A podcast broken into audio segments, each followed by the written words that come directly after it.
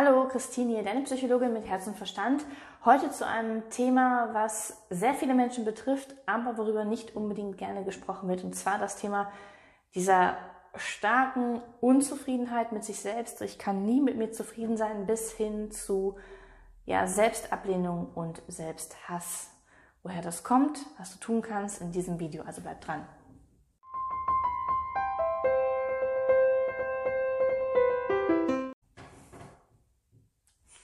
Schön, dass du wieder da bist. Das Thema Selbstablehnung, Selbsthass, zumindest mal eine große Unzufriedenheit mit dir selbst ist kein angenehmes, aber wie gesagt, es kommt so häufig vor, so häufig vor. Manche merken das noch nicht mal, wie sie mit sich reden, ähm, aber viele, die sich schon mal bewusster, und dazu zählst du jetzt einfach mal als Zuhörerin oder Zuschauerin, schätze ich, ähm, die sich mal etwas mehr mit sich selbst und ihren eigenen Gedanken und ihrem eigenen Dialog mit sich selbst auseinandergesetzt haben, könnten feststellen, manchmal ist er nicht ganz so nett.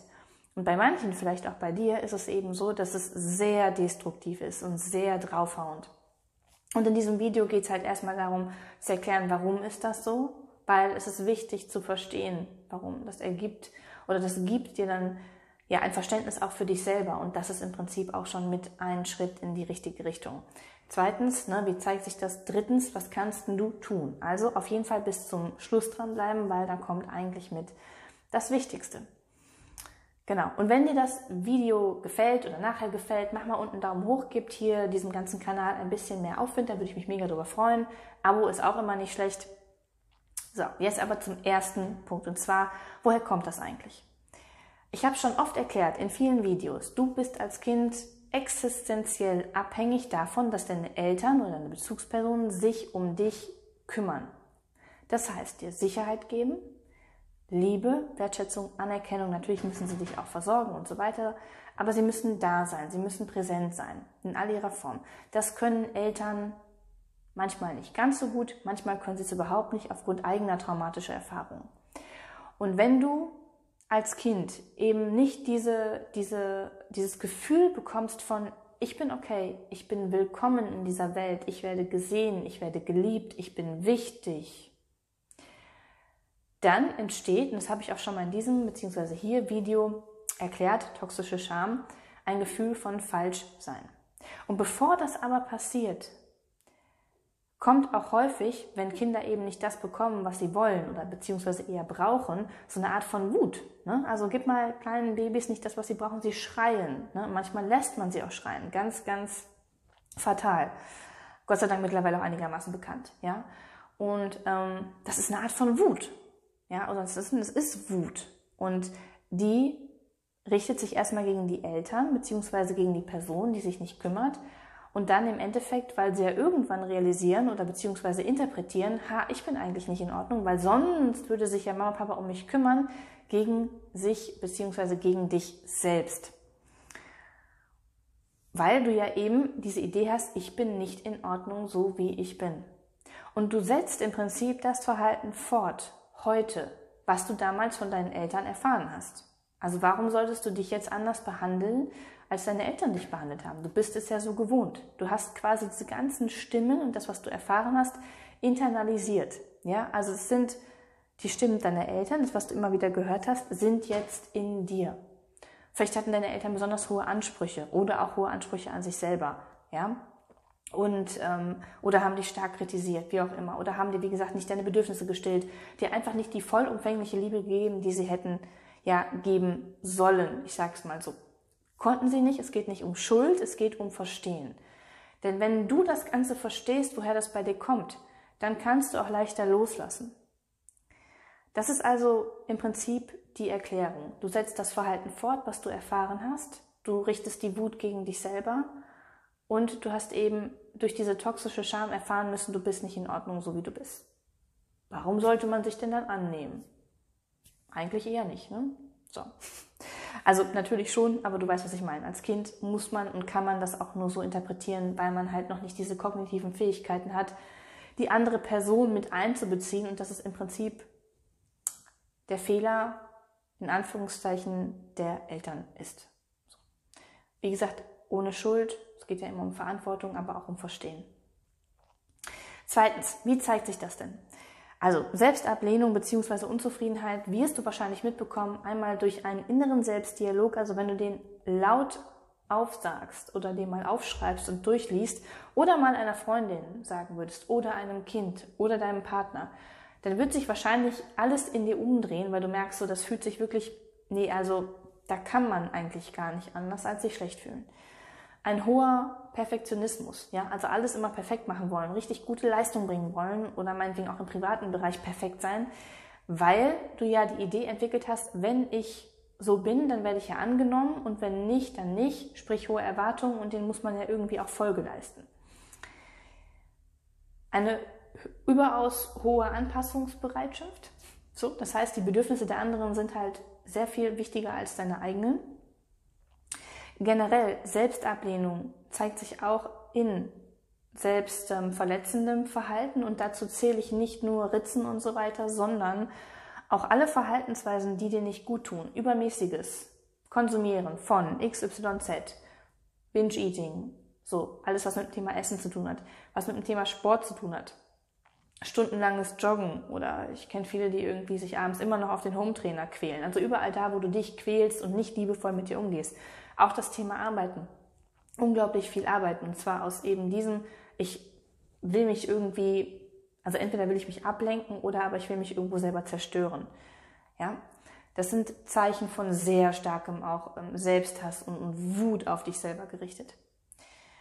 Genau, darin zeigt sich das. Du wirst, es, du wirst es mitbekommen. Du bist im Prinzip nie zufrieden, du bist eher unzufrieden, du vergleichst dich auch mit anderen. Ähm, Kritik kannst du mal gar nicht ab, leider. Ähm, oder du nimmst dich dieser sehr stark an. Du fühlst dich entweder häufig eher so niedergeschlagen oder aber richtig gereizt, ja, weil Wut ist, ist, ist halt eher so ein aufbrausendes Gefühl. Und halt, wenn du merkst, du bist nicht zufrieden, fällst du eher in dich zusammen. Kannst mal gucken. Aber gut reguliert und im Balance bist du auf jeden Fall leider nicht. Ja, also du suchst auf jeden Fall ständig auch das Haar in der Suppe bei dir. Das sind so Zeichen, wo man sagen könnte, ja, das, das ist Unzufriedenheit und du kannst mal gucken, ob es auch noch mehr ist. Ja, und auch noch stärker ist. So, drittens, wie gehst du jetzt damit um? Ja, der wichtigste Schritt, den hast du schon getan, weil du setzt dich mit dir auseinander und du beobachtest dich selber, du nimmst dich wahr. Weil das ist, nimm wahr, wie du mit dir umgehst. Wie du mit dir sprichst, wie du mit deinem Körper umgehst, wie du mit deiner Seele umgehst, wie du dich, dich kleidest, wie du ähm, lebst, bist du geizig zu dir und all so ein, also schau dir das mal wirklich an. So. Und würdest du so mit einer anderen Person umgehen? Würdest du dich so verhalten? Wahrscheinlich eher nicht. Aber erst der erste Schritt, bevor du irgendwas änderst, wahrnehmen. Wahrnehmen und annehmen.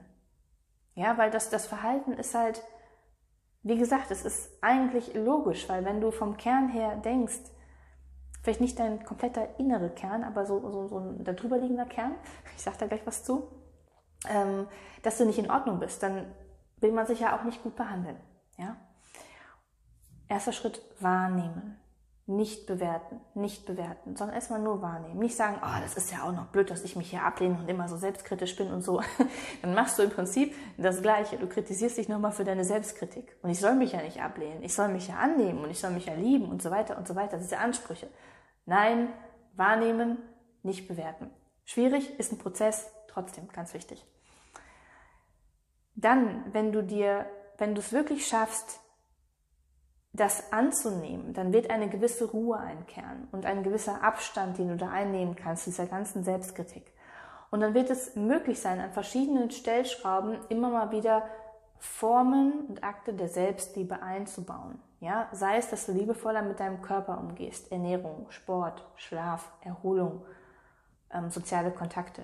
Oder aber, dass du bei sehr kritischen Gedanken, die immer wieder auftauchen, mal sagst so, nein, das stimmt nicht und immer wieder dagegen angehst.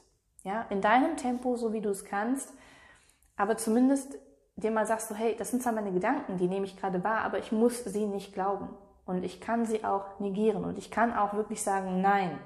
Wenn nein nicht geht, wie gesagt, wahrnehmen und stehen lassen. Du musst sie nicht glauben, du musst nicht glauben, was du denkst.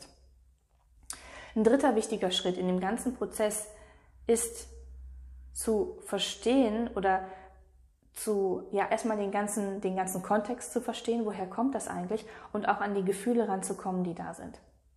Das heißt, es wird nicht nur Wut sein, es wird nicht nur ähm, Ablehnung und Unzufriedenheit sein, sondern es wird wahrscheinlich auch eine ganze Menge an Traurigkeit sein. Eine Traurigkeit darüber vom Kern her, wie du eigentlich mit dir umgehst und wie du dein Leben lebst. Und es ist wichtig, an diese Traurigkeit ranzukommen und auch an den Schmerz, der noch darunter liegt. Weil das ist eigentlich so die Urwunde. Du wurdest nicht gesehen, wie du eigentlich bist. Du darfst nicht so sein, wie du bist. Denkst du. Ne? Heute könntest du, aber als Kind. Und das löst eben Traurigkeit, Schmerz aus. Und auch Traurigkeit, wie du heute mit dir aus oder wie du mit dir umgehst. Und das zuzulassen, kann dazu führen, dass du irgendwann auch loslassen kannst. Ja, diese ganze Wut und der ganze Hass, das ist so wunderbar, das ist leichter manchmal auch zu fühlen, weil es halt so ein, ah, so ein, so ein kraftvolles, energetisches Gefühl ist. Und diese Traurigkeit, dieser Schmerz ist nochmal stärker. Und vielleicht sagst du jetzt so, ja, Christine, das kann ich durchaus so nachvollziehen.